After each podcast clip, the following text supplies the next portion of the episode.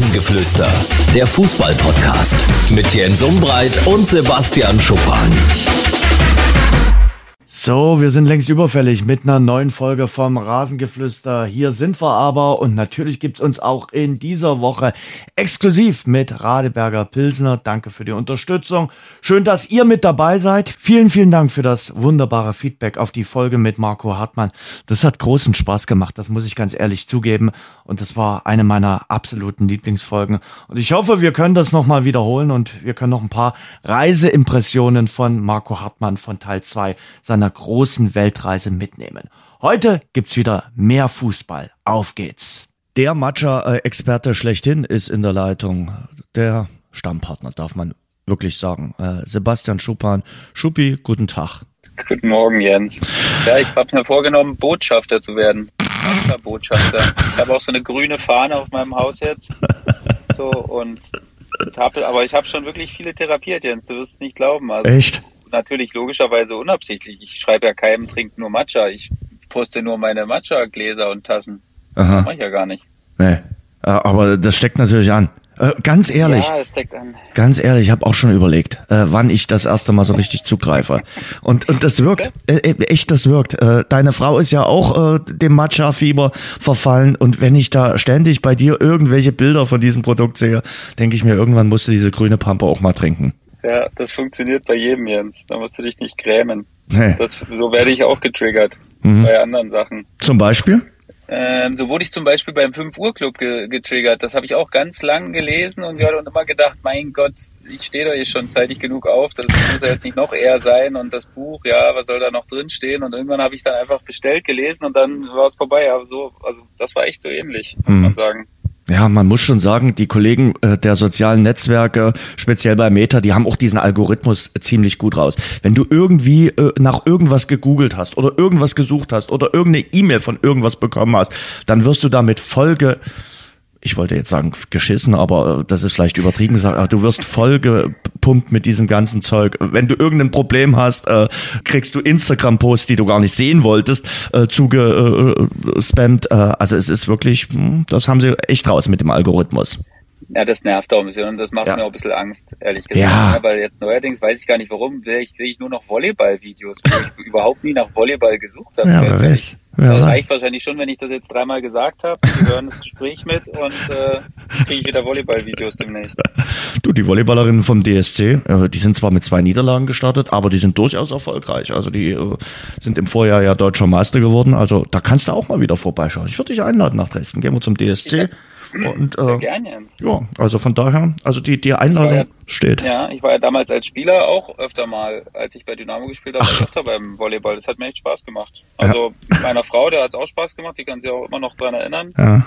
Und das war cool. Also das Volleyball ist ein, ist ein schöner Sport, den ich auch in der Schule, im Abi, da habe ich auch meine eine Abi-Prüfung abgelegt im Sportbereich mit mhm. Volleyball. Was denkst du? Ja, klare Eins. Also bei dir. Ja, wirklich. Nee, ich spiele es wirklich gerne. Ja. Ich würde jetzt nicht sagen, dass ich brutal gut bin, aber schon, das ist schon, ich kann schon mit einem, mit einem ganz ordentlich spielen. Mhm.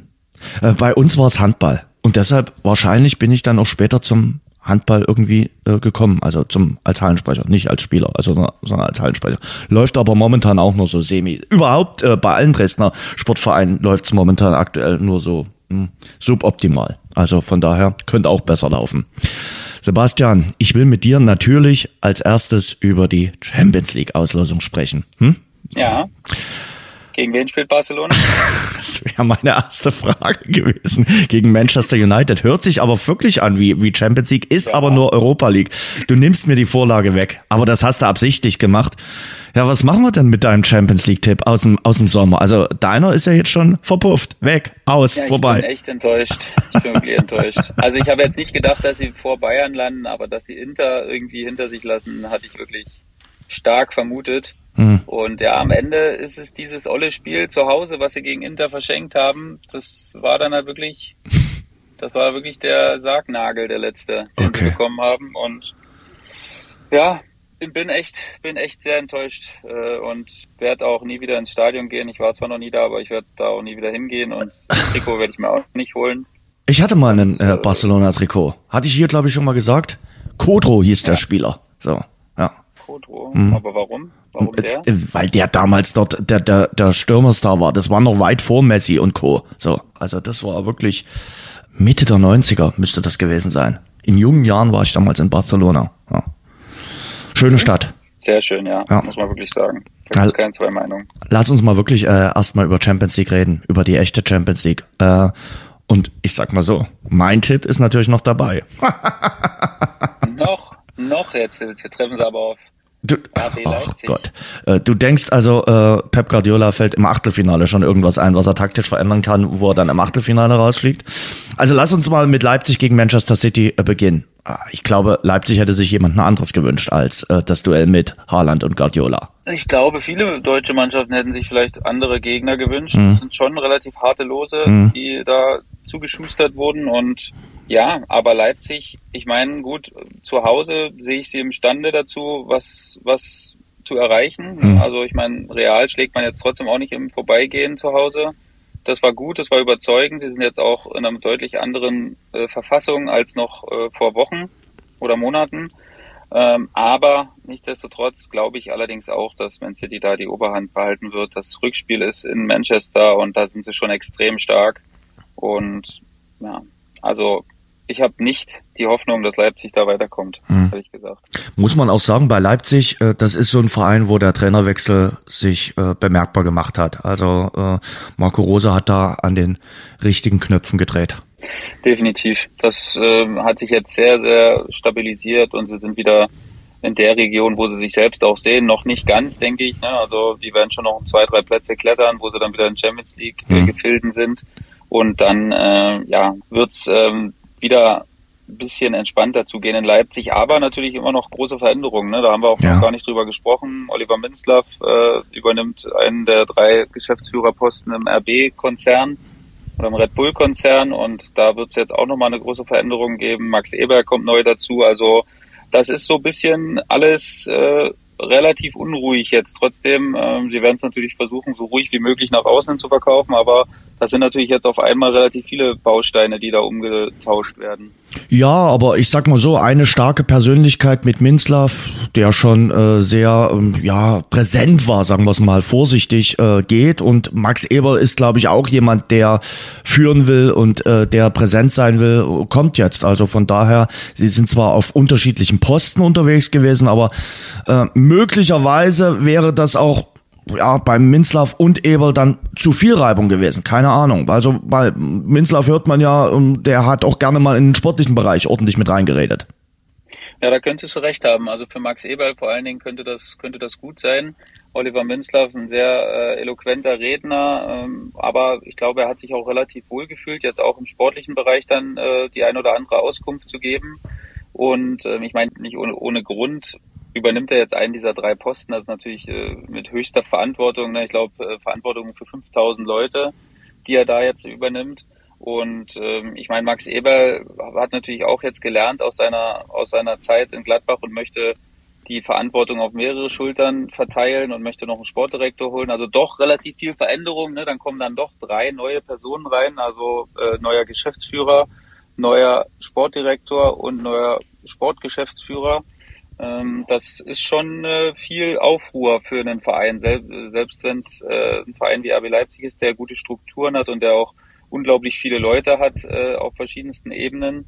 Aber trotzdem sind das jetzt drei relativ große Führungsfiguren und können wir gespannt sein, hm. wie diese zwei Positionen dann noch besetzt werden. Hm. Naja, erstmal hat man ja gesagt, die Minzlaff-Rolle will man so ein bisschen auch intern aufteilen. Mal schauen. Und bei, bei äh, dem Sportdirektor, also der dann Eberl unterstellt ist, höre ich immer wieder den Namen Rufen Schröder. Ja, er würde natürlich auch sehr gut passen, muss man, muss man ehrlich sagen. Ich meine, das mit Schalke, da werden wir vielleicht nochmal darauf zu sprechen kommen, auf das Thema. Das ist natürlich auch eine Sache, die man nicht erwartet und vermutet hatte. Und äh, ja, dementsprechend wird das eine interessante Kiste sein, weil ja auch Ruben Schröders Vertrag nur ruht, wie man gelesen hat. Also ähnlich wie es bei Max Eberl war, wurde der ja nicht aufgelöst, hm. sondern der ruht nur. Ähm, ein Schelm, wer dabei Böses denkt, dass Schalke da vielleicht noch den einen oder anderen Euro einnehmen möchte. Ähm, was, ja, was ja auch verständlich ist, weil der Vertrag ja noch ein bisschen länger läuft. Hm. Ähm, und ja, aber von der Grundkonstellation her würde das sehr gut passen, glaube ich, Max Eberl und Rufen Schröder.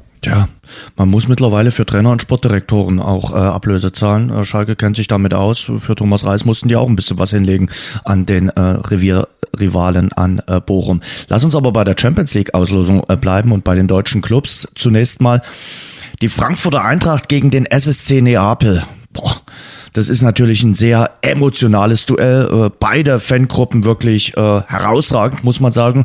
Der SSC Neapel momentan das heißeste Pferd im italienischen Stall. Also Neapel träumt natürlich auch äh, mal wieder von der italienischen Meisterschaft.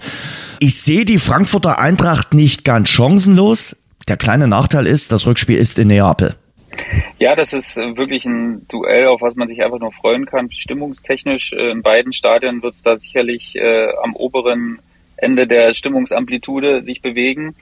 Das wird auf jeden Fall sehr erfreulich und sehr schön zu sehen sein, aber ich glaube auch ein relativ ausgeglichenes Spiel. Ich meine, Neapel ist natürlich wirklich heiß, hat jetzt, glaube ich, elf oder zwölf Spiele hintereinander gewonnen, äh, hat jetzt Liverpool das erste Mal verloren, glaube ich, ne? wieder seit langer Zeit und sehe aber fast 50-50, würde ich ehrlich gesagt sagen, weil wir wissen natürlich trotzdem noch nicht, äh, ob Neapel jetzt so stabil ist, dass sie jetzt da von oben runterspielen und sagen, die Eintracht, die nehmen sie jetzt mal hier im, im Vorbeigehen mit und äh, ziehen eine Runde weiter. Also maximal 55, 45 würde ich jetzt hier die Verteilung sehen und glaube, dass Frankfurt gute Chancen hat, zumal sie auch wirklich, wirklich, und das muss man echt, muss man ihnen großen Respekt zollen, brutal gut sind in diesen Entscheidungsspielen. Ne? Egal ob auswärts oder zu Hause, das haben sie jetzt schon mehrmals bewiesen, dass sie da auch äh, auswärts glänzen können und dementsprechend sehe ich jetzt nicht so schwarz für Frankfurt. Also das könnte was werden. Mhm. Glasner kann das äh, mit seiner Truppe, äh, diese entscheidenden Spiele, äh, da hast du äh, echt recht. Und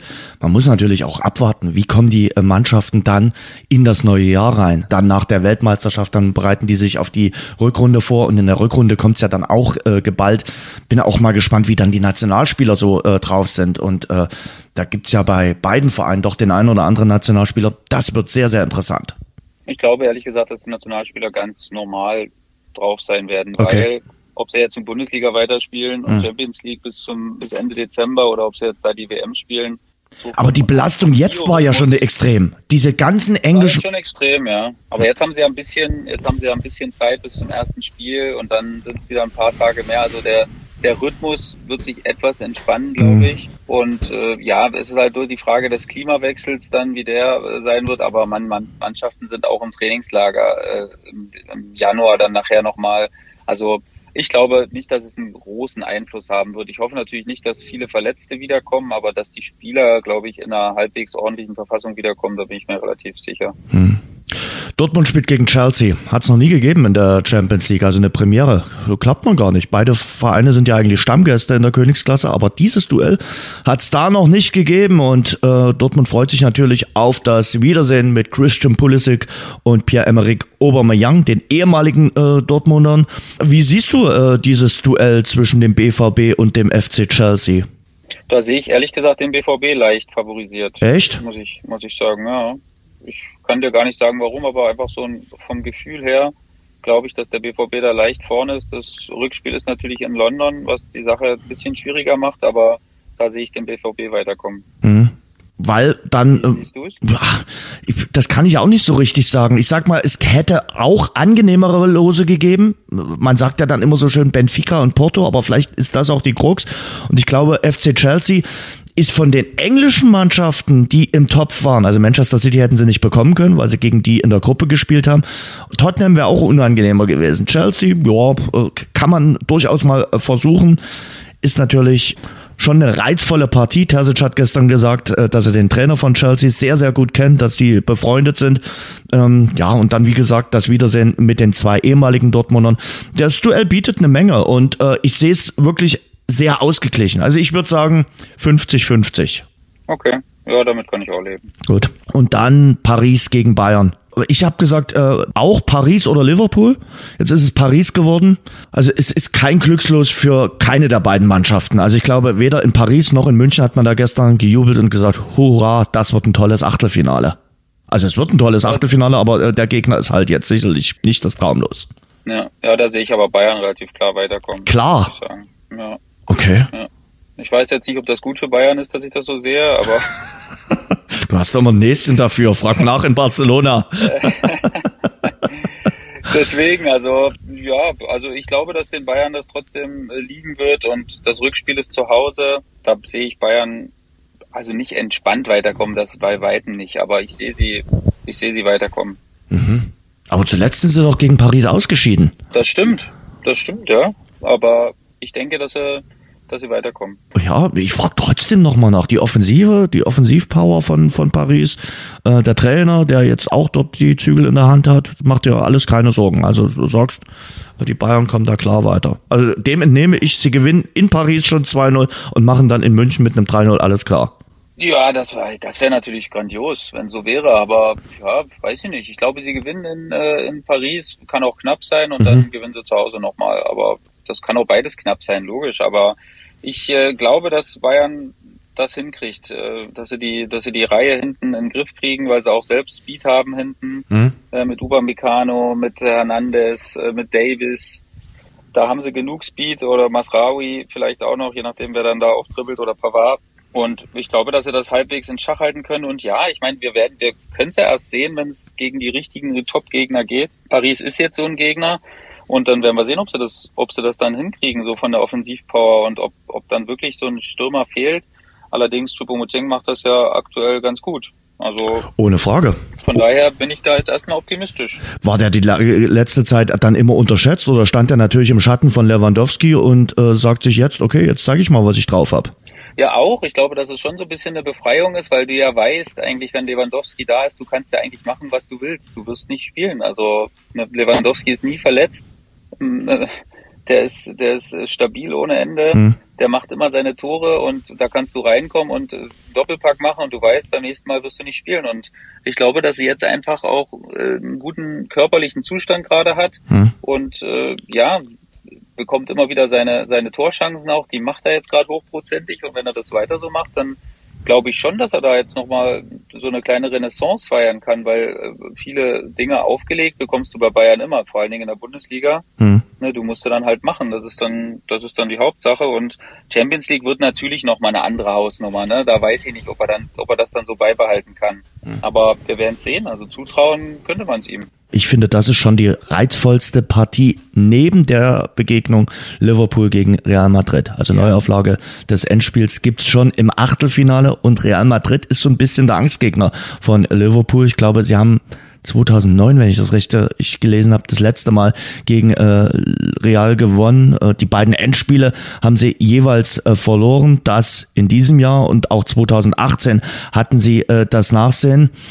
Wie siehst du die Konstellation? Ich sag mal, Rückspiel Enfield Road, alles drin. 50-50 würde ich sagen. Rückspiel in Madrid, boah, wird schwierig für, für Liverpool. Muss man gucken, wie die dann im Februar drauf sind, weil Liverpool ist in dieser Saison aus meiner Sicht äh, wirklich eine schwankende Diva. Jetzt haben sie gegen Tottenham gewonnen, aber sie zeigen doch extreme Formschwankungen. Wenn man äh, Optimist ist, könnte man sagen, äh, die haben ihre große Krise schon hinter sich, Liverpool, ne, und werden jetzt vielleicht eher besser, als sie schlechter werden äh, im, zweiten Halbjahr quasi der Saison. Aber ich sehe es schon auch so, dass Real viel hat, was, was Liverpool sehr weh tut. Real fühlt sich wohl auch in dieser verteidigenden Position, äh, wenn sie dann mal einfach eine halbe Stunde hinten drin stehen, dann werden die jetzt auch nicht nervös und äh, wissen genau um ihre Stärke, wissen genau, dass sie ihre Chancen bekommen und machen die dann halt auch eiskalt. Ne? Das ist schon so, da bist du natürlich auch im Kopf des Gegners drin, wenn du so eine lange Serie hast. Also das wird schon extrem schwer für Liverpool und äh, Real ist natürlich eine ganz, ganz erfahrene Mannschaft, die wirklich unglaublich viele Waffen hat und äh, die sich, wie gesagt, in dieser Rolle des Verteidigens wohlfühlt. Und das ist Liverpool echt ein bisschen zu bieder und deswegen, ich glaube auch, dass Real weiterkommt, mhm. ehrlich gesagt. Mhm. Ganz kurz, Europa League, Union Berlin gegen Ajax Amsterdam. Gutes Spiel, cooles Spiel. Cooles Spiel. Schöne Auswärtsreise auch für die Union-Fans, die dann hoffentlich wieder mitfahren können.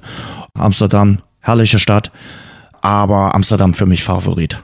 Ja, schon leicht favorisiert. Allerdings Union auch sehr stark in diesen Spielen, ne? mhm. muss man auch sagen. Wenn es drauf ankam, jetzt haben sie abgeliefert und haben, auch wenn es nicht immer schön aussieht, aber sind da schon mental sehr stark. Jetzt haben sie natürlich mal eine richtige Packung gegen Leverkusen gekriegt. Müssen wir auch mal schauen, wie sie das äh, jetzt in der Bundesliga verdauen können über diese über diese englische Woche. Da bin ich auch sehr gespannt, mhm. ne? weil das ist ja jetzt auch nicht so oft, dass Union mal so eine Klatsche kriegt. Deswegen bin ich sehr gespannt, aber ja, du hast schon recht in dem Sinne, dass, äh, dass Ajax da schon favorisiert ist. Hm. Und bei Leverkusen gegen Mon Monaco, Rückkehr von äh, Volland, äh, wie siehst du das?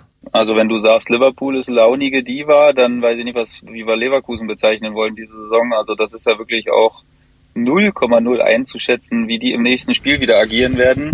Hm.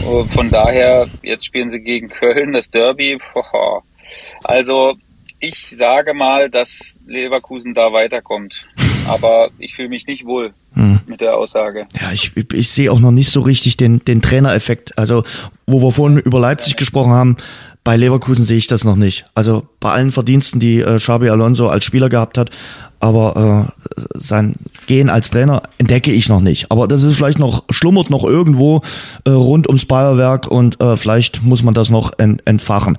Ganz kurz, Barcelona gegen Man United, wir haben es ja vorhin schon angesprochen, schon eine Knallerpartie, also in der Europa League. Das ja. kann man sich auf jeden Fall anschauen. Da kann man sich, glaube ich, auch Hin- und Rückspiel anschauen. Beide äh, sehen sich natürlich in anderen Wettbewerben. Hast du da einen Favoriten? Jetzt sagst du garantiert Barcelona, oder? Musste ja. Nee, jetzt sage ich, jetzt sage ich nie wieder Barcelona. oh. Gegen Barcelona. Jetzt sage ich oh. kommt weiter. Kannst du das auch noch begründen? Nein, kann ich nicht begründen. Beide sind weder unglaublich gut drauf, ja. noch sind sie ganz schlecht drauf. Es ist, glaube ich, wirklich 50-50. Ja. Aber am Ende kommt trotzdem Menu ganz klar weiter. Hm. äh, weil wir über die Trainer jetzt schon geredet haben, äh, Rose ist äh, in Leipzig oder Xabi Alonso in Leverkusen, du hast vorhin auch schon so ein bisschen angedeutet, Schalke 04, äh, Thomas Reis, oh, das wird ein kräftiges Unterfangen, was er sich da angetan hat äh, beim, beim FC Schalke. Das sieht man jetzt auch. Sie waren gar nicht so schlecht am Wochenende bei Werder Bremen. Ich habe das Spiel ansatzweise äh, gesehen, das Spiel der beiden Aufsteiger. Aber da siehst du eigentlich, äh, wer das Selbstvertrauen hat, bei, bei wem auch die kleinen Aktionen dann laufen, wer auch im Kopf äh, ja eine Nasenspitze voraus ist. Das ist nämlich der SV Werder. Die können es auch ein bisschen lockerer äh, spielen. Und bei, bei Schalke funktionieren dann halt ein paar Abschlüsse, ein paar Aktionen nicht. Und da wirkt dann auch einiges ein bisschen krampfig. Also ich habe das ja hier schon öfter gesagt, dass ich eher ein Fan davon bin, dass Trainer sich mal die Zeit nehmen. Thomas Reis war jetzt auch nicht nur äh, acht Monate in Bochum, sondern der war ja wirklich äh, eine längere Zeit jetzt da, hat große Erfolge mit dem Verein gefeiert, hat sie wieder ins, naja, sagen wir mal, gelobte Land geführt, hat eine wunderbare erste Bundesliga-Saison gespielt und hätte sich jetzt meiner Meinung nach eigentlich mal die Zeit nehmen müssen, mal durchzuatmen und mhm. mal zu sagen, okay, was ist überhaupt passiert in den letzten Jahren, Monaten und Jahren? Was habe ich, was habe ich gut gemacht, was habe ich nicht so gut gemacht? Äh, einfach mal die Ruhe suchen auch und ein bisschen drüber nachdenken äh, und den Akku auch wirklich wieder aufladen, weil ich meine, Bundesliga-Trainer zu sein ist schon brutal, aber Bundesliga-Trainer bei einem Verein zu sein, der ganz hinten drin steht, wo du jede Woche eigentlich punkten musst, dreifach, wenn es geht, das fährt an dir wie nichts anderes. Also das ist wirklich Wahnsinn. Beide Vereine sind natürlich hoch emotional dann im Ruhrgebiet verankert und ich weiß nicht, ob er sich damit einen Gefallen getan hat. Also nicht, weil er nicht die Qualität dafür hat, sondern mhm. einfach, weil es jetzt so schnell ist und weil die Situation auch so schwierig ist. Schalke äh, hat natürlich auch große Probleme, äh, wöchentlich abzuliefern und äh, eine stabile Einheit äh, zu sein. Und dementsprechend weiß ich wirklich nicht, ob er sich damit einen Gefallen getan hat. Als Einwand kann man vielleicht gelten lassen, man hat als Trainer, glaube ich, immer ein bisschen Angst, dass man vom Trainerkarussell allzu schnell runterfällt. Ich glaube, die Sorge hätte sich Thomas Reis nicht machen müssen nach all dem, was er in Bochum geleistet hat. Aber wie schnell kriegst du wieder einen Job auf Schalke angeboten. Schalke ist ja immer noch ein großer Name, ein kräftiger Name. Er war dort im Sommer im Gespräch. Das war ja schon kurz vor dem Abschluss, da hat äh, Bochum nicht mitgespielt. Jetzt die zweite Chance und da wollte er wahrscheinlich zugreifen, weil er möglicherweise die Angst hatte, eine dritte Chance wird es möglicherweise gar nicht geben. Ja, aber ist denn Schalke noch der Verein, den wir im Kopf haben? Für der, Thomas Reis wahrscheinlich schon. Vielleicht, ja, vielleicht für Thomas Reis schon, aber ich meine, äh, Schalke hat, glaube ich, gehört zu haben, den zweitkleinsten Etat der ersten Liga hinter Bochum. das ist jetzt wirklich bei Weitem nicht mehr dieses königsblaue Machtgefilde äh, von hohen Gehältern und von vielen finanziellen Möglichkeiten, mhm. sondern das ist äh, purer Überlebenskampf jede Woche. Und ähm, das hat er ja mit Bochum jetzt auch gehabt. Und ich glaube schon, dass er sich so einen Namen gemacht hat, dass er da hätte jetzt erstmal beruhigt sich zurücklehnen können. Nicht jetzt zwei Jahre, aber einfach mal sich das mal anschauen, weil ich meine, da sind wir uns einig, Jens, oder? Also Trainerplätze werden frei wie Sand am Meer andauernd. Also irgendeiner verliert immer die Nerven und macht das äh, und setzt jemanden vor die Tür. So dementsprechend kann ich, also es ist nur mein Gefühl, ne, dass es vielleicht etwas verfrüht war und ich meine, wer, wer gibt ihm denn die Garantie, dass falls das nicht klappt, dass er dann auch in der zweiten Liga Trainer von Schalke ist? Das wissen wir ja, dass der Verein da so emotional ist, dass er das vielleicht nicht unbedingt betragen wird. Hm. Ja, die Frage ist äh, natürlich, äh, wie ist deine Geduld äh, bei, bei so einer Sache? Also wie ruhig kannst du da sagen, okay, ich spanne jetzt mal ein halbes Jahr aus, ich warte auf die äh, große Chance und äh, mache das mit mir selber aus. Das kann der eine, der andere kann es halt nicht, der andere ist... mal jetzt das WM, Jens, ne? Da hat er jetzt noch Zeit, also es gibt nur noch diese, diese zwei Spiele jetzt. Es ist jetzt auch nicht so, dass er da jetzt, guck mal, wenn, selbst wenn du bis Februar wartest, da sind in der Bundesliga vier Spiele gespielt oder mhm. drei. Also jetzt nicht so, dass, dass da jetzt jede Woche gerade abgeht. Da hätte man sich in Ruhe die WM anschauen können und dann bist du drei, vier Monate hättest du dir nehmen können und dann das immer noch entscheiden können. Aber gut, ist natürlich klar, du sagst es richtig, jeder ist anders. Jeder, äh, vielleicht braucht er das auch gar nicht. Vielleicht sagt er, du, das juckt mich gar nicht, die Belastung, und ich brauche das gar nicht. Ich gehe direkt wieder rein. Das ist vollkommen in Ordnung. Also, das ist jetzt auch nicht in dem Sinne eine Kritik von mir, sondern nur so, dass ich denke, manchmal braucht man das vielleicht einfach, um, um, um ein paar Sachen auch für sich zu entdecken und nachzuvollziehen. Aber ich gut. finde auch bei Schalke das Ganze Gebilde ist nicht ganz einfach. Äh, mit Büskens, mit Asamoah, den Schalke-Legenden, sage ich mal so. Und wenn die natürlich was sagen, intern wie extern, dann findet das sofort Gehör. Und dann hast du es als externer Trainer nicht so unbedingt einfach, zumal ja Büskens es geschafft hat, äh, die Mannschaft in die Bundesliga zu führen und dann gesagt hat, okay, ich mache jetzt wieder hier den Co-Trainer. Ja, klar, das ist eine schwierige Konstellation. Ich meine, Asamoah ist ja jetzt Leiter der Lizenzspielerabteilung, also der ist ja eine feste, feste Größe, aber Büskins, na klar, das haben sie ja dann schon so ein bisschen aufgeweicht irgendwann, ne? Im, im, oder im Laufe der Trainersuche quasi des Prozesses haben sie ja irgendwie gesagt, ja, also das wird jetzt nicht, er dürfte auch Co-Trainer mitbringen jetzt. Also hat er ja auch mitgebracht. Mhm. Ne? Markus Gellhaus ist er da, äh, glaube ich, mit dabei. Sein gewohnter Co-Trainer das ist auch wichtig für ihn, glaube ich, für so eine schwierige Aufgabe, dass du da jemanden Vertrautes an deiner Seite hast. Ne? Mike Büskin ist natürlich ein cooler Typ und auch eine Schalker Legende, aber trotzdem kennen die sich jetzt grundsätzlich erstmal wahrscheinlich nicht unglaublich gut. Kennenlernen mhm. sie sich schon, aber nicht unglaublich gut und dementsprechend ist es wichtig. Also es ist schon, das ganze Gebilde auf Schalke ist schon immer ein schwieriges, aber wann war das schon mal leicht? Also wann war das schon mal von großer Kontinuität geprägt? Eigentlich nie. Hüb Stevens, Ende der 90er. Stevens, ja, genau. Aber das ist schon fast so lange her, dass ich es jetzt nicht mehr in Erwägung gezogen habe. Ja, logisch. Ähm, ich, wie findest du das überhaupt? Äh, Trainer, sollten die immer einen festen Co-Trainer mitnehmen? Ich bin da eigentlich klar, als Verein zahlst du dann natürlich nicht nur deinen Chefcoach, sondern auch den, den Co-Trainer und möglicherweise auch noch den Torwarttrainer mit aus. Aber ich halte von diesen Kombinationen eigentlich viel, weil du brauchst als Cheftrainer mindestens eine feste Vertrauensposition. Und das ist ja bei den großen Trainern auch so gang und gäbe, dass die äh, dann wenigstens einen Co-Trainer mitbringen und das finde ich auch gut. Äh, das ist, äh, weil mit dem kannst du über alles reden. Mit dem kannst du wirklich, da kannst du dich komplett fallen lassen. Genau, ja, erstens das und zweitens ist es halt auch eine inhaltliche Sache, ne? Du suchst ja deinen Co-Trainer aus äh, mit den Stärken, die du vielleicht nicht hast, mhm. äh, ne? dass der da wenn du vielleicht nicht so der, der, der Moderationstyp bist, dann hat dein Co-Trainer dann vielleicht die Möglichkeit, mit den Spielern im Austausch zu sein und da ein bisschen die Wogen zu glätten. Oder wenn du jetzt nicht der riesige Taktikfuchs bist, sondern eher der Motivator und vielleicht da noch ein bisschen Input brauchst, dann brauchst du eben jemanden, der gute spieltaktische Sachen an die Mannschaft weitergeben kann. Ne? Und das weißt du ja eben überhaupt nicht, wenn du sagst, ja, ich komme da jetzt mal hin und klar, ist egal, wer Co-Trainer ist. Nee, das ist gar nicht egal. Also da bin ich auch ganz klar der Meinung, dass ein Trainer funktioniert auch immer nur so gut, wie sein Trainerteam funktioniert. Ne, Wenn es da Querelen gibt, das merkt die Mannschaft erstens sofort, weil die feinfühlig sind bei sowas. Und da hast du schon das erste Problem, was du gar nicht gebrauchen kannst. Und äh, da geht ganz viel über Vertrauen und ganz viel über, über äh, wie gesagt, verschiedenste Stärken, die jeder einbringt Und mittlerweile bei den großen Vereinen ist es ja so, dass Trainer ganze, ganze Scharen von Leute mitbringen. Ne? Also nicht nur Co-Trainer, sondern auch Athletiktrainer, weil sie eben sagen, ey, der füllt genau die Kriterien, die ich an die Mannschaft habe, der kann das genau ausfüllen, der weiß genau, wie er die Mannschaft, äh, wie er die Mannschaft trainieren muss, dass die für die, für die und die Übungen bereit sind, dass die für die Phase der Saison äh, spritzig sind.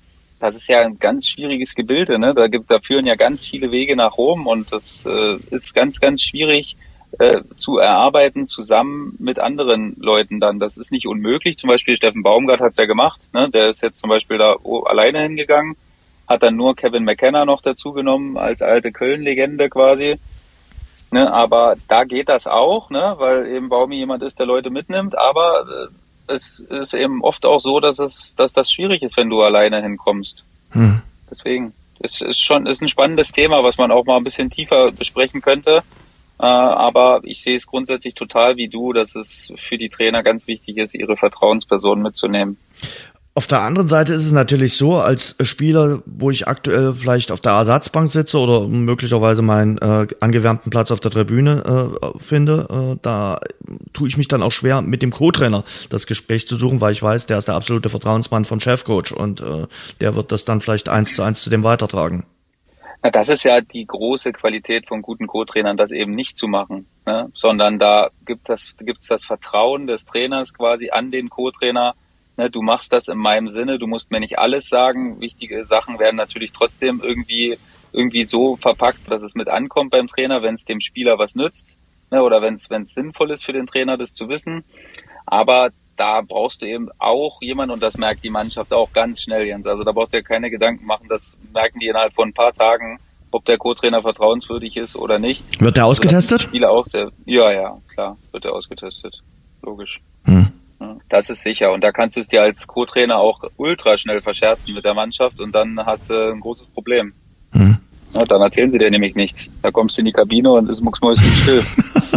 ich glaube, das gibt's nichts Schöneres für einen Co-Trainer. Kein gutes, kein gutes Zeichen, wenn alle aufhören zu sprechen, wenn du reinkommst. also, das ist, äh, das ist schon so, das darfst du dir dann auch wirklich nicht verscherzen, weil das ist halt ganz wichtig, wenn die Mannschaft dir vertraut, egal ob jetzt Trainer oder Co-Trainer, mhm. und dann ist das eine gute Basis, dass man weiß, man kann auch mal was sagen, was nicht unbedingt ja. weiter ist. Manchmal muss man ja auch einfach nur mal seinen Frust ablassen ja. und das muss dann der Co-Trainer in dem Sinne, wenn er dann so eine gute Fähigkeit hat, auch äh, mit umgehen äh, zu wissen, quasi, dass er dann sagt, okay, das muss jetzt vielleicht nicht zum Trainer eins zu eins, was er mir gesagt hat, ja, aber vielleicht war es einfach mal wichtig, dass er es losgeworden ist. Genau. Peter Hermann ist, glaube ich, so ein, so ein guter, verständnisvoller äh, genau. Co-Trainer, der ja überall, äh, wo er gearbeitet ist, geschätzt worden ist, auch von den Spielern. Und ich glaube, die wissen auch, äh, was sie bei ihm abladen können und äh, wo sie mit ihm über, äh, drüber reden können. Und fachlich ist er sowieso ein, ein richtig guter, ein richtig guter äh, Co-Trainer. Und manche können halt äh, vor allem Co-Trainer sein. Das ist ja, ist ja jetzt äh, keine Abwertung, sondern äh, die muss es ja, ja auch geben. Nicht. Ja. Ja, denen geht's ja auch gut. Ja, ist ja jetzt nicht so, dass, dass es denen schlecht geht. Also da wollen wir uns keine naja. machen. Nee, In der nee. ersten, zweiten Liga, da den Co-Trainern geht's sehr gut. Also das, das ist mal sicher. Das ist schön, dass du da hier nochmal beruhigend einwirkst, also dass die äh, Co-Trainer auch ihre Stromrechnung in diesem Winter zahlen können. Glaubst du überhaupt, dass es, wir haben ja jetzt dann eine lange äh, Pause durch Weltmeisterschaft, glaubst du, dass es äh, dann noch mehrere Trainerwechsel geben wird? Weil dann hast du ja die Chance, äh, jetzt nächste Woche den Strich drunter zu machen, unter die ersten 15, 16, 17 Spiele zu sagen, okay, jetzt machen wir mal einen Haken dahinter und jetzt gucken wir auch mal uns diese Position an. Ja, ich meine, wir können es ja in der ersten Liga mal durchgehen. Da gibt es jetzt nicht so viele Vereine, die jetzt sagen, ich meine, Stuttgart hat es natürlich gemacht so, ne? Die machen das jetzt mal bis zum Ende dieser Woche und mhm. schauen sich dann an, wie der, wie der Trend ist und ob man da weitergehen kann. Das ist die Frage. Aber ansonsten sehe ich eigentlich kaum eine Mannschaft, die das jetzt, wo ich denke, da könnte noch was passieren. Also du kannst mir gerne eine nennen. Mhm. Also Bochum hat gewechselt, Schalke hat gewechselt, Stuttgart hat quasi auch gewechselt, Hertha hält an Schwarz fest, Leverkusen hat auch gerade gewechselt, Augsburg hält fest, Köln hält fest, Wolfsburg hält, also Gibt's niemanden. ich glaube nicht, dass das jetzt ein großartiges Mittel sein wird, der Vereine. Wolfsburg wäre es vielleicht noch gewesen, äh, wenn die jetzt nicht so durchgestartet wären. Die sind ja dann seit sechs Spielen ungeschlagen gewesen. Ich glaube, Kovac hat jetzt auch seinen Weg gefunden. Ja, genau. Aber in der zweiten Liga denkt zum Beispiel ein Verein wie Arminia Bielefeld jetzt nochmal drüber nach und sagt sich, pff, das hat gar nicht funktioniert. Und ich glaube schon, äh, ich sehe die Schweißperlen bei Sami Arabi bis nach Dresden. Also, weil das sind elf Punkte. Elf Punkte, klar kannst du sagen, wir sind Arminia Bielefeld und wir spielen dann eine überragende äh, Rückrunde. Aber weißt du, was ich die schlimmsten Trainerwechsel finde? Die äh, am, am äh, zweiten oder dritten Spieltag im neuen Jahr. Wenn du dann sagst, oh, es hat gar nicht funktioniert, jetzt wechseln wir einen Trainer. Also das, das finde ich, dann da sage ich, dann macht's doch, dann macht's doch vor der Winterpause. Dann kann der neue Trainer wenigstens ein paar Tage und Wochen mit der neuen Mannschaft arbeiten. Und in diesem Jahr wäre es ja nun wirklich eine intensive Arbeit. Es ist ja fast wie eine wie eine Sommervorbereitung, die man dann hat. Ja, ich meine, grundsätzlich glaube ich, kann man das nicht verallgemeinern. Ne? Es gibt immer Momente, selbst wenn man immer noch dran glaubt, wo man sagt, okay, das war jetzt wirklich so der letzte, das letzte Ding, was hätte nicht passieren dürfen, ne, wo du dann wirklich reagieren musst, weil grundsätzlich wissen wir ja alle und denken wir auch immer alle, ist es besser, am Trainer festzuhalten, weil natürlich die Statistik auch ganz klar sagt, dass es das Trainerwechsel ganz, ganz oft verpuffen. Also, also acht von zehn Trainerwechseln verpuffen. Mhm. Ne, so äh, im Großen und Ganzen. Da gibt es einen kurzfristigen Effekt und dann bist du wieder am selben Punkt. Und dementsprechend äh, ist das immer eine Sache, die man wirklich nicht verallgemeinern kann. Aber für Bielefeld sieht es natürlich jetzt echt übel aus, dadurch, dass auch wieder alle gepunktet haben. Ne? Fürth hat zweimal gewonnen, Magdeburg hat jetzt äh, zwei wichtige Auswärtssiege gefeiert. Mhm. Sandhausen hat jetzt gewonnen, ne, und somit sind jetzt auch St. Pauli, Nürnberg und Bielefeld auf den letzten drei Plätzen. Da, wer, wer darauf gesetzt hätte, hätte auch viel Geld verdient äh, vor der Saison. Und ja, ich meine, Bielefeld steckt auch in der Klemme drin, ne? weil du hast natürlich wahrscheinlich auch ein bisschen Ablöse für Daniel Scherning bezahlt, äh, weil du den ja da dann losgeeist hast von Osnabrück. Und äh, willst du das dann jetzt schon wieder schon wieder rückgängig machen? Also da verbrennst du ja unglaublich viel Geld. Ähm, andererseits ist natürlich der Rückstand schon fünf Punkte, das ist jetzt nicht, das ist jetzt nicht wenig und aktuell äh, machen sie auch nicht so den Eindruck, dass sie dass jetzt irgendwie eine Serie gestartet wird. Also das muss man ja auch leider ehrlich sagen. Ich meine, das Aufbäumen gegen Kaiserslautern war jetzt natürlich sehr stark mit einem Mann weniger, aber am Ende verlierst du es dann doch wieder und das ist leider der Fakt momentan. Und jetzt in Paderborn, die sind auch angeschlagen, die haben jetzt auch zweimal verloren, äh, müssen jetzt zu Hause gewinnen. Das ist auch eine ganz schwierige Partie heute.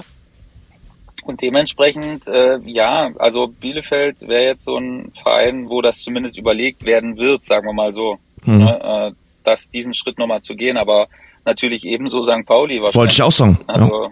da wird es auch Überlegungen geben, zumindest äh, mal anzustellen, hey, würde das Sinn machen oder nicht. Ja.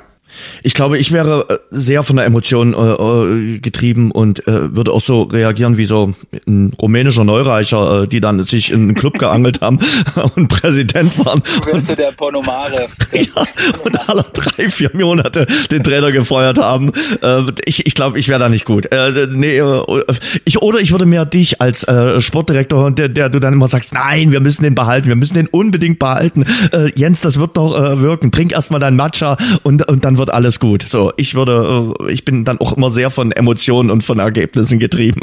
Das wäre nicht gut mit mir. Ja, ich meine, du hast natürlich auch jemanden bei dir äh, auf der Trainerposition sitzen, der auch immer sagt, äh, man muss Sachen losgelöst von, äh, von Ergebnissen betrachten, aber am Ende ist es trotzdem Sport und äh, Sport macht man ja, um irgendwelche Ergebnisse zu erzielen und wenn die nicht kommen, dann wird es eben zumindest schwieriger, das immer zu moderieren, die ganze Geschichte. Mhm. Ja, und das ist schon ist schon eine schwierige Sache, dann auch standhaft zu bleiben. Also das äh, darf man dann nicht unterschätzen, vor allen Dingen bei einem Verein mit viel Kraft, ne, mit viel, mit viel Tradition, mit viel Emotion ist das natürlich noch mal schwieriger, dann standhaft zu bleiben. So wie Hansa Rostock. Also mich hat das überrascht, äh, als ich das am Sonntag äh, gelesen habe, äh, dass Jens Hertel als Trainer auf Platz 12 beurlaubt wird. Macht Hansa Rostock den gleichen Fehler, wie ihn der erste FC Magdeburg damals gemacht hat, als sie Jens Hertel gefeuert haben? Also mich hat's da völlig, völlig äh, kalt erwischt. Hm. Man hat natürlich davor mal gelesen, hier, wir, wir vertrauen Jens Hertel und so, das war natürlich so eine, eigentlich schon so ein, so ein Wink mit dem Zaunpfahl, äh, so, ein, so, ein, so ein komisches Treuebekenntnis, was irgendwie ein bisschen stutzig gemacht hat. Aber ich meine, die waren nicht ein einziges Mal auf einem Abstiegsplatz bisher. Nicht ein einziges Mal. Haben halt die letzten und, Heimspiele äh, alle verloren. Genau, haben die letzten Heimspiele verloren, aber am Ende bist du, hast du jetzt 17 Punkte nach 15 Spielen. Wenn wir das mal mal zwei rechnen und mal in die Vergangenheit gucken, also 34 Punkte haben oft gereicht, um nicht abzusteigen. Hm. Und es äh, sind ja noch ein paar Spiele. Ne? Also es ist ja noch nicht mal die Hälfte der, der Runde gespielt. Von daher, also erstmal kein äh, großes Verständnis dafür. Wir wissen natürlich alle nicht, was, was gelaufen ist. Ne? Das, äh, äh ich gehe mal davon aus, dass Martin Pickenhagen ist auch ein sehr ruhiger Genosse und äh, ein sehr bedachter Mensch, äh, so wie ich ihn kennengelernt habe. Der macht mir jetzt nicht den Eindruck, als wenn er Sachen aus dem, aus dem Bauch heraus entscheidet und sagt, nee, das müssen wir jetzt machen. Also da wird ja schon irgendwas gewesen sein, sonst, sonst macht er das nicht. Also das war ja schon dann auch zu erfolgreich jetzt in den letzten Jahren, um das jetzt auf einmal so zu machen. Da müssen wir natürlich auch ein bisschen den Martin Piekenhagen wahrscheinlich in Schutz nehmen, weil also irgendwas muss ja da noch gewesen sein. Sonst, sonst machst du ja sowas nicht. Im zweiten Jahr, jeder weiß, wie schwierig das zweite Jahr ist und du stehst trotzdem sehr ordentlich da. Dementsprechend gehe ich davon aus, dass da irgendwas ist, was wir jetzt vielleicht noch nicht, noch nicht rausgefunden haben. Zeit für Veränderung und neue Impulse, so hat er es begründet. Äh, ich glaube, ja, da steckt mehr dahinter. Also, ja. ja, das ist schon so eine Sache, wo du sagst, du willst nicht mit allem raus. Äh, aber trotzdem, ich hatte auch jetzt nicht mit Patrick Klöckner gerechnet. Also Patrick Klöckner, für den ist das natürlich ein absoluter Aufstieg, der für mich so der Drittligatrainer war. Für den ist das natürlich toll. Aber auf den wäre ich ja, jetzt nicht unbedingt gekommen. Nein, also ich meine, grundsätzlich äh, hat er auch immer selbst die Ambition gehegt, in die zweite Liga zu kommen und hat auch immer, also ich war ja letztes, letzte Saison dann nach meiner Freistellung auch oft in Mannheim, weil es einfach auch nah von mhm. mir hier ist ne, und habe mir viele Spiele angeschaut und fand immer, dass man das Mannheimer Spiel gut anschauen konnte, dass das ein attraktiver Fußball war, ähm, dass mir das Spaß gemacht hat zuzuschauen. Ja, aber was mich da halt so stutzig macht, ne, wenn man dann voll überzeugt ist, gibt man denn dann nur einen Vertrag bis Saisonende, der sich dann nur bei Klassenerhalt verlängert? Das ist so ein bisschen so eine Sache, wo ich immer denke, also das Vertrauen ist schon da, aber so richtig jetzt auch nicht. Also sonst würden sie das nicht machen. Weißt du, weil der ist ja auch in der dritten Liga äh, sehr erfahren. Mhm. Also wenn du dann abgehst, dann könntest du auch sagen, okay, dann geben wir dir mal einen Drittliga-Vertrag. Ne, so, deswegen so richtig, ich weiß nicht. ist wie also, wenn du eigentlich sagst, Schatz, ich liebe dich, aber lass uns mal einen Ehevertrag machen. Ja, genau, genau, ja, ja, so in die, so in die Richtung. Ne? Ich liebe dich, aber mach ja keinen Mist, weil sonst bist du, bist du direkt weg. ja. So nach dem Motto. Also das ist schon irgendwie eine komische, eine ganz komische Situation. Mhm. Wenn man es so von außen jetzt mal ganz nüchtern betrachtet, nur mit dem Wissen, was wir jetzt haben, wir beide. Mhm. Ne? Also ich habe da jetzt auch keine Internas und äh, weiß da auch wirklich nichts Näheres. Aber wenn man es einfach mal nüchtern betrachtet, ist es schon etwas mit Geschmäckle. Als erstes hatte der Boulevard auch Uwe Neuhaus mit aufgebracht und, und, und den ehemaligen äh, Nürnberger Trainer. Aber, mhm. ja, äh, aber also wenn ich da die Wahl gehabt hätte, also Neuhaus, gut, da bin ich vielleicht nicht ganz äh, objektiv, hätte ich gesagt, holt euch Neuhaus, wenn der zu greifen wäre. Ja, klar. Also ich meine, Uwe Neuhaus ist natürlich jemand, der die zweite Liga dann so kennt, wie Patrick Löckner die dritte Liga kennt, also in- und auswendig. Ne? So Ewigkeiten dabei Vielleicht wollte Uwe Neuhaus auch nicht. Ich kann mir eher vorstellen, dass er gesagt hat, nee, das ist jetzt nichts, was mich, was mich nochmal so richtig reizt. Ostsee? Ja. Lange Spaziergänge mit dem Hund? Wir wissen ja Taktik nicht, austüfteln? Wir wissen ja nicht, wie er es macht. Er ist ja auch ein heimatverbundener Mensch trotzdem, ne? Hm. Ähm, deswegen weiß ich nicht. Glaube ich, glaube ich eigentlich schon, dass er vielleicht eher gesagt hat, nee, mache ich jetzt nicht. Hm. Und Robert Klaus, ja, da ist jetzt auch wieder so dasselbe wie mit äh, Thomas Reis. Tu das Not jetzt schon wieder sofort reinzuspringen. Na, ich glaube, dass dass der jetzt auch erstmal reflektieren kann, seine erste Trainerstation und da mal schauen kann, wie er das für sich sieht. Und dann, also dem, da bin ich relativ sicher, dass wir den in der zweiten Liga relativ schnell wieder sehen werden. Mhm. Oder dritte Liga. Weiß nicht, ob der. Robert Klaus? Ja. Hm, ich glaube schon, dass der sich einen guten Namen gemacht hat. Okay. Der wird in der zweiten Liga landen. Ja, und Jens Hertel? Also ich sag mal, Jens Hertel ist für mich so ein Trainer, der im Osten verwurzelt ist. Jetzt hat mir hat einer geschrieben, ja, er glaubt ja, dass es bei den Jobs da kein Ost und West gibt. Ich will das gar nicht an Ost und West äh, festmachen, aber ich glaube schon, dass es Trainer für bestimmte Regionen gibt. Ich will es an deinem Beispiel festmachen. Du schwärmst äh, und bist beeindruckt von Norbert Meyer. Und ich glaube, Norbert Meyer hat nach Dresden überhaupt nicht gepasst. Der hat sich hier nicht wohlgefühlt. Das war nicht seine Region und ist in der anderen Region, nämlich im äh, Westen Deutschlands, absolut erfolgreich gewesen, weil er dorthin gepasst hat. Und genauso glaube ich, ist Jens Hertel jemand, wo ich mir nicht vorstellen kann, dass der zum Beispiel in Köln funktioniert oder in Düsseldorf. So. Ich glaube, das ist einer, der hier die Mentalität des Ostens ganz gut kennt und bei den Ostvereinen äh, ganz gut äh, auch passt mit seiner, ich glaube auch nicht immer ganz einfachen Art. Ja, grundsätzlich möchte ich auch, dass nicht äh, an diesem Ost-West-Konflikt, den sollte es eigentlich nicht mehr geben. Ne? Aber es ist natürlich so, dass, dass wir eher wahrscheinlich so von Regionen sprechen können, ne? Genau. wo es, spezifische wo es spezifische äh, Emotionen gibt und wo es spezifische Anforderungen gibt an die Leute quasi oder die die Leute an, an Leute stellen, die jetzt im Fußball oder wo auch immer wo auch immer aktiv sind. Ne? Und da ist es natürlich schon so, dass Jens Hertel genau weiß, was in Rostock war, ne, was äh, in Magdeburg gefragt war und was jetzt wahrscheinlich auch dann woanders irgendwo gefragt sein könnte. So, das ist schon klar, dass der, dass da viele Leute sich einfacher mit ihm identifizieren. Hm. Es gibt natürlich auch Beispiele von, von Sachen, ich meine, wo, wo man dachte, passt das jetzt, äh, das hätte jetzt nicht so gut gepasst und das hat dann gut gepasst. Ne? Hm. Das gibt's natürlich auch, dass es, dass so ein krasser Gegensatz sich manchmal auch irgendwie anzieht, Hm. quasi, ne? dass man sagt, okay, da am Anfang ist man nicht warm geworden und dann ist, äh, hat sich das aber wahnsinnig entwickelt und dann ist es, ist es irgendwie, ja, Liebeshochzeit geworden. Finden Sie jetzt heraus, wie großartig ein alkoholfreies Pilsner schmecken kann. Neu. Radeberger alkoholfrei. Hopfig frisch im Geschmack. Mit echtem Kalister Aroma Hopfen. Radeberger alkoholfrei. Jetzt probieren.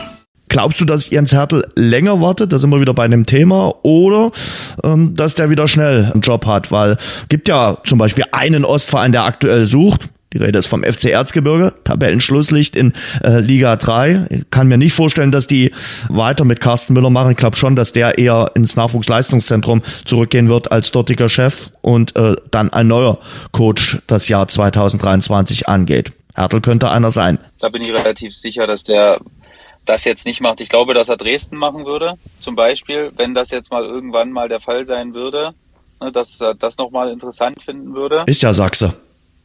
Ist für Sachse genauso. Das wäre, glaube ich, was, wo er sagen würde, ey, ne, das, das wir jetzt cool finden, aber Aue ist aber auch nur ein Gefühl. Vielleicht sagt er auch, ey, ne, Aue fand ich schon immer cool äh, Mhm. als Verein, warum, warum nicht? Kann ich mich auch täuschen, kommt ja auch und wieder mal vor, Mhm. und wieder mal öfters. Vor allen Dingen, was Prognosen äh, Champions League angeht.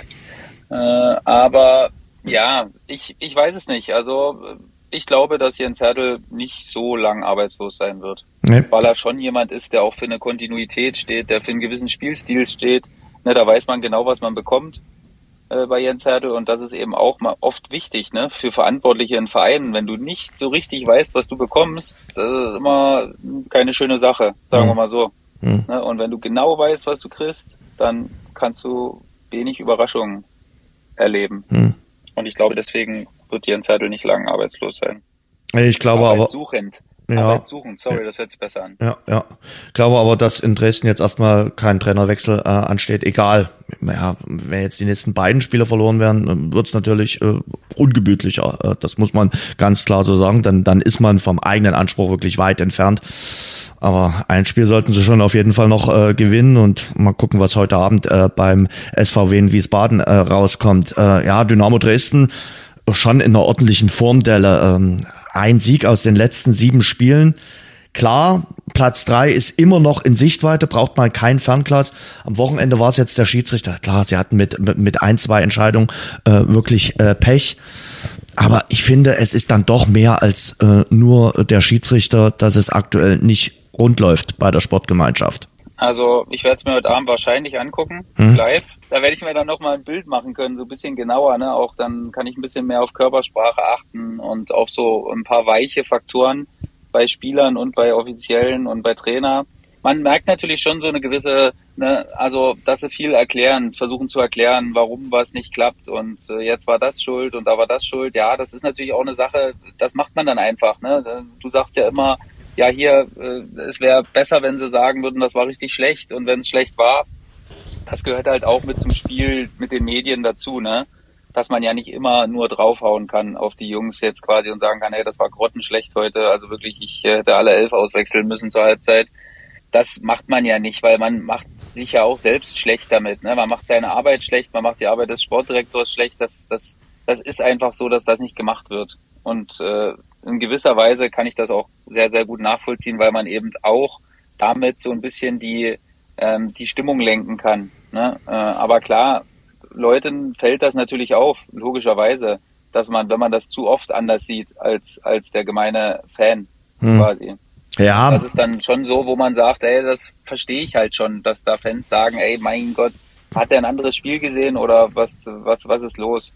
Das ist immer ein schwieriger Spagat, den man da machen muss als Verantwortlicher in äh, Führungspositionen ist schon manchmal auffällig, dass Markus Anfang immer auch ein anderes Spiel sieht äh, als sein äh, Gegenüber. Ähm, und weil du es jetzt gerade ansprichst, natürlich äh, vom gemeinen äh, Fanvolk wird dann auch oft vorgeworfen, die Medien müssen kritischer nachfragen, da muss mehr gebohrt werden. Äh, erinnere daran, dass äh, vor zwei Wochen oder jetzt drei Wochen her dann gesagt wurde, wir, die Medien, verbreiten eine zu negative Stimmung von Seiten des äh, Vereins.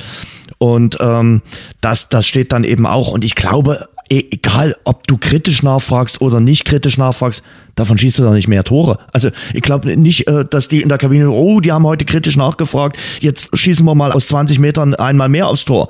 Die Gründe liegen doch ganz woanders. Die Schönrederei, das finde ich manchmal wirklich ein bisschen merkwürdig. Also da denke ich mir auch manchmal, boah, hat er oder äh, haben die ein anderes Spiel gesehen. Aber manchmal ist natürlich auch das Gefühl, was du auf dem Platz hast oder was du neben dem Platz hast, ein ganz anderes, als was du hast 50 Meter oben auf der Pressetribüne.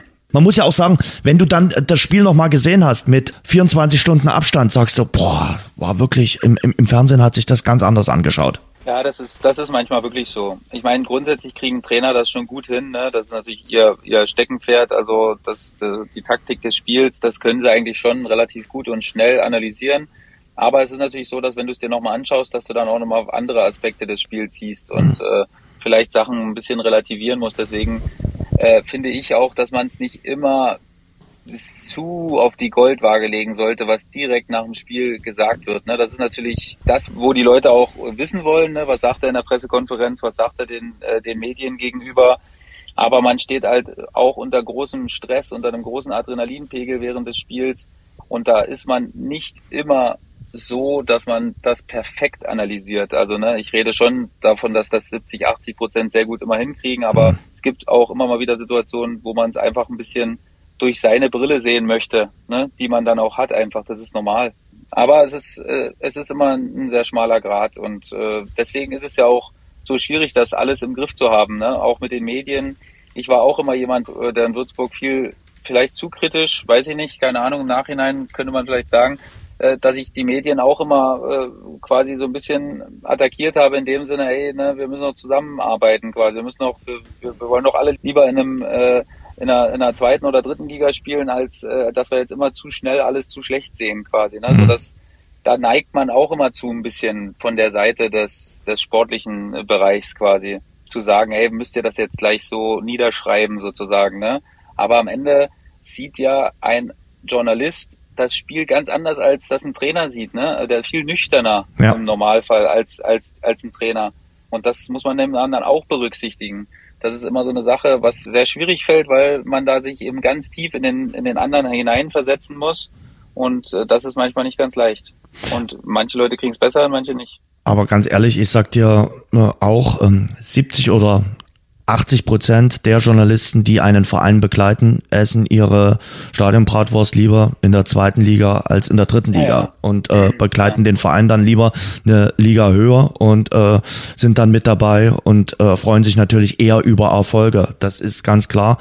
Aber es gibt sicherlich auch den Journalisten, der dann sagt, okay, wenn es kritisch läuft, äh, habe ich meine Hochzeit. Also das sicherlich auch. Wie siehst du die Nummer mit den äh, Schiedsrichtern? Äh, am Wochenende hat einer geschrieben, es ist dritte Liga und da kommen solche Haubentaucher vermehrt vor. Auch Amor Aslan hat's ja gesagt, ja, wir spielen dritte Liga und die äh, Schiedsrichter sind auch äh, dritte Liga. Ich wusste übrigens gar nicht, muss ich zu meiner Schande gestehen, was ein Haubentaucher ist. Wusstest du das? Vogel, oder? Oh, du bist gut du bist gut. Kann ich mir bestimmt von irgendjemandem, wahrscheinlich auch von meinem Vater anhören, äh, dass ich nicht mal weiß, was ein Haubentaucher ist. Ich musste googeln, was ein Haubentaucher ist. Äh, der Haubentaucher ist eine Vogelart aus der Familie der Lappentaucher. Ich wusste es wirklich nicht. Ich wusste es echt nicht und musste googeln. Ja. ja. Lernt nie aus. Ja. Ja, äh, Schiedsrichter ist natürlich so ein Thema. Gibt keinen Videobeweis. Ich finde das wirklich aber auch gar nicht schlimm. Also du kannst dich sofort nach einem Tor freuen, guckst, okay, der zeigt zur, zur Mittellinie oder äh, sagt, es gibt keinen Elfmeter. Ich brauche den Videobeweis in der äh, dritten Liga nicht. Ich brauche ihn wirklich nicht. Egal, auch wie das am Wochenende gelaufen ist. Klar hätte es da vielleicht zwei Elfmeter gegeben für Dynamo, aber so what? Ich bring, bring jetzt den Spruch, es gleicht sich alles aus. Ja, am Ende äh, brauche ich ihn auch nicht. Also ich bin auch ein klarer Verfechter davon. Also ich glaube nicht, dass es in der dritten Liga ungerechter zugeht als in, in der ersten und zweiten Liga im Großen und Ganzen, wenn man das mal alles nüchtern betrachtet. Glaube ich es nicht, dass es wirklich so ein, so ein Benefit hat, äh, dass, dass man dann sagt, ey, das ist das krasse Tool, hm. was uns den Sport jetzt ganz, ganz gerecht macht. Also im Gegenteil, Sky 90, wenn ich das jede, jede Woche sehe, da wird immer ein großer Teil über die Schiedsrichter Die sind glücklich. Und das nicht, nicht gut. Ja, die, ähm, die sind glücklich, haben sie immer ein Thema ja, gefunden. Genau, und da hatte ich auch in Würzburg oft das Gefühl, gerade bei uns, äh, wo man dachte, ey, na, da, das ist jetzt nicht so ein wahnsinniger Hexenkessel, wo die Schiedsrichter da äh, äh unter großen Druck geraten. Wir hatten ganz oft äh, Schiedsrichter, die drei Drittligaspiele, vier, hm. sechs, zwei, wo ich immer dachte, ja, okay, halt nicht so schön, aber irgendwo muss ja irgendwo muss ja einen Einstieg geben für ja. einen talentierten Schiedsrichter quasi. Das ist natürlich die andere Seite, die man dann auch sehen muss. Da wart ihr aber immer das Lernfeld. Wir waren oftmals ein Lernfeld, genauso wie es Viktoria Köln immer ein Lernfeld ist. Ne? Da gibt's auch immer äh, ähnliche Zustände, Wiesbaden. Mhm so in die Richtung. Ne? So, du merkst immer schon sehr schnell, wenn du einen erfahrenen guten Schiedsrichter hast und erfahren kann auch heißen, dass der 30 ist und schon viele Spieler hat. Ne? Also das heißt jetzt nicht nur, dass alte, ältere Schiedsrichter äh, gut sind hm. ne? oder Schiedsrichterinnen. Gibt's ja auch in der dritten Liga ja. und in der zweiten. So und deswegen merkt man schon sofort, wenn jemand, der das Spiel auch gut versteht. Das ist halt so für mich äh, ein Thema, wo ich sage, viele Schiedsrichter und Schiedsrichterinnen verstehen das Spiel und mit seiner Dynamik manchmal auch nicht, habe ich das Gefühl. Hm. Ne, so warum äh, Aktionen manchmal so sind und äh, warum sie andersrum sind und dass man das nicht immer gleich beurteilen kann. Das werfe ich so ein bisschen vor, dass viele einfach nicht so dieses dieses Gefühl für das Spiel manchmal haben. Aber vielleicht tue ich ihnen auch Unrecht. Egal, das ist trotzdem meine Meinung. Die Nachspielzeit. Hast du schon WM-Fieber? Nee, aber ich bin trotzdem gespannt jetzt, wie der Kader berufen wird. Also da bin ich schon, hm. äh, bin ich schon gespannt jetzt auch für die Amerikaner, Donnerstag. Wo, ich da, äh, wo ich da mal ein bisschen was gemacht habe. Äh, ne, da bin ich auch gespannt, wie der Kader aussieht. Also das ist jetzt für mich so eine spannende Sache. Hm. Und dann geht's ja auch schon relativ schnell los. Ne? Also wir haben jetzt nicht so viel Geplänkel. Also wann geht's los? In zwei Wochen, oder? Ja, knapp zwei Wochen wird schon gespielt. Ja. Ja. So, Sie da bin ich dann schon, ich werde schon schauen. Also das ist nicht, jetzt nicht so, dass ich sage, ich werde es auf jeden Fall nicht schauen, ja. aber ist jetzt nicht so, dass ich mir das im Kalender hier bei mir rot angemarkert habe und äh, Erinnerungen im iPhone oder im Handy äh, gemacht habe. Hallo WM jetzt, das nicht, aber werde schon schauen. Wie sieht es bei dir aus? Bist du Klar. Schon, hast du schon die Fahnen draußen nein, hingestellt nein, und äh, deine Spiegel, nein, äh, nein, nein. Äh, aber okay. bei mir ist auch bei den letzten Jahren auch schon Russland äh, nicht mehr ganz so großes äh, Fieber gewesen bei den letzten Turnieren. Aber klar, berufsbedingt äh, muss ich natürlich auch schauen. Weil du den Kader angesprochen hast, Marco Reus wird eng, oder? Ja, auch jetzt wieder mit einem erneuten Rückschlag. Ja. Es ist natürlich so, dass es nicht verlässlich ist für Hansi Flick und eigentlich braucht er wirklich nur Leute, wo er weiß, dass die richtig fit sind. Boah, es ist brutal. Vielleicht sagt er sich, egal, äh, selbst wenn Marco Reus nur zwei Spiele gut zur Verfügung steht und kann uns da helfen, weil ich meine, es gibt ja, ich glaube, dieses Jahr korrigiere mich gern, zwei 26. mehr, glaube ich. 26. So dementsprechend kann er, glaube ich, sagen, einen können wir verkraften, wo wir nicht 100% wissen, ob der hm. dabei ist, allein wegen seiner Verdienste oder wegen seiner Qualität. Aber ich bin schon gespannt, ob Niklas Füllkrug dabei ist. Also ich würde es schon gut finden. Mhm. Wie sieht's bei dir aus? Ja, Füllkrug finde ich auch gut. Ich würde auch Götze mitnehmen. Ja, ja, Götze könnte auch so ein, so ein Überraschungsgast noch sein, der sich da noch in letzter Sekunde reinstiehlt. Hm. Ja. Da, äh, wer, ich glaube, Hansi Flick war doch auch der, korrigier mich mal gern, der, wo nochmal dieses Gerücht aufkam, äh, wieder zurück zu Bayern. Ja, ja, ja, ja. Äh, ne? So, von daher glaube ich schon, dass er das jetzt mit Absicht das Thema klein gehalten hat äh, davor und ihn nicht mitgenommen hat irgendwo hin. Aber dass er jetzt die Phoenix aus der Asche dabei ist. Hummels? Würde mich auch freuen für ihn. Würde ich mitnehmen. Hm weil er gut spielt jetzt hat in Dortmund. Sehr, ja. Hat eine sehr ja. gute, ja. sehr gute Saison bisher gespielt und einfach mit seiner Erfahrung auch, ne? Hm. Nicht, wenn, nicht mal, dass du sagst, der muss jetzt unbedingt spielen. Also wir können auch mit Rüdiger und Schlotterbeck spielen oder mit Süle und Schlotterbeck oder mit Süle und Rüdiger. Hm. wobei ich schon immer dafür plädiere, da einen Linksfuß dabei zu haben. Also Schlotterbeck wäre für mich absolut gesetzt. Also der muss spielen, meiner Meinung nach. Und äh, dann würde sich äh, rechts, dann würden sich drei duellieren quasi, Rüdiger, Hummels und Süle. Bin ich gespannt. Hast du die äh, Kadernominierung bei den Brasilianern gesehen? Oh, das nicht war, gesehen. Oh, das war schlimm. Da haben die Spieler oh. sich selbst gefilmt, natürlich für ihre sozialen Netzwerke. Und äh, okay. da, am, am schlimmsten war Richard Learson, äh, der von, von Tottenham Hotspur. Der hat ja mittlerweile 38 Länderspiele auf dem äh, Konto. Der hat zuletzt auch immer gespielt. Und der äh, als sein Name im Fernseher erklang, ist er dort abgegangen, hat fast geweint. Also muss man sich wirklich mal in den sozialen Netzwerken anschauen. Das ist erbärmlich. Ganz ehrlich, der hat so getan wie beim Draft bei den äh, amerikanischen äh, Sportarten. Ich bin jetzt ausgewählt worden und äh, als wäre das irgendeine große Sensation. Mein Gott, Du bist als Stammspieler oder als fast Stammspieler für die Nationalmannschaft deines Landes eingeladen worden. Du musst doch nicht so tun, als wenn da irgendwas Besonderes passiert ist. Klar, er ist bei einer Weltmeisterschaft dabei. Aber das ist ein Gehabe. Da sind wir wieder bei den sozialen Netzwerken, wo ich mir denke, Kinder, lass doch mal die Kirche im Dorf. Ganz ehrlich. Unfassbar.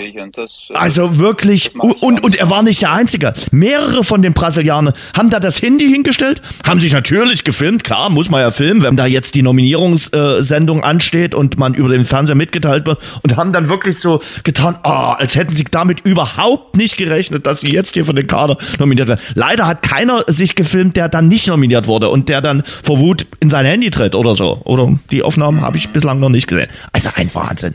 Wobei Brasilien ist wirklich für mich ein heißer Favorit äh, für die ganze Nummer, gerade mit ihrer Offensivstärke. Bin ich sehr gespannt. Für mich nicht. Nee, wie immer. Ich sag jetzt nicht, ja. dass Brasilien für mich das Manchester City ist. Aber nee, das weiß ich schon. Aber ich wüsste auch nicht, wen ich sonst. Also ich habe wirklich auch keinen Favoriten. Ich lasse mich da echt, ich glaube, es ist ein breites Feld. Sag doch einfach mal. Da wissen wir, der wird's ja, ich, nicht. Ich würde es, ich würde es sagen, Jens. Ich würde sagen, wenn ich einen finden würde, ja. wo ich sage, da bin ich voll überzeugt okay. von denen, dann würde ich sagen, aber bin ich nicht. Gut. Deswegen sage ich äh, Bon Chance mhm. für alle. Gut, sehr schön. Bon Chance könnte Frankreich sein. Du warst noch ein paar Tage äh, auf Ibiza, habe ich äh, mitbekommen, oder? Über deine sozialen äh, ja. Netzwerke. Du hast auch noch mal krachen lassen letzte Woche. Sehr schön. Wir haben ja Spätferien ja. in äh, Bayern und äh, wir haben jetzt das, das Zeitfenster noch mal genutzt und sind noch mal mit der Familie weg und ja, war also traumhaft. Also Wetter war wirklich sensationell. Mhm. 25 Grad jeden Tag. Sehr cool und äh, ja, warst du auch abtanzen? Was, was war ich tanzen? Tanzen, ja, gibt ja.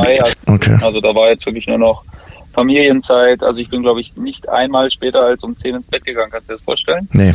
Doch, wirklich, weil also ich meine, die Kids, wir haben da Vollgas gegeben, den ganzen Tag am Strand und, und abends war ich irgendwie auch fix und fertig und habe wirklich viel geschlafen, das war mhm. gut. Ne, habe auch viel Sport gemacht, das war auch gut da irgendwie läuft sich ja immer besser mhm. ne, am Meer. Irgendwie, da laufe ich auch schneller, das habe ich so fünf bis zehn Sekunden äh, laufe ich da irgendwie schneller. Ne, und äh, das war echt cool. Also hat mir großen Spaß gemacht und äh, Riesenfan von Ibiza. Hab da natürlich auch Matcha getrunken, habe natürlich meine ganze, meine ganze Vorrichtung mitgenommen.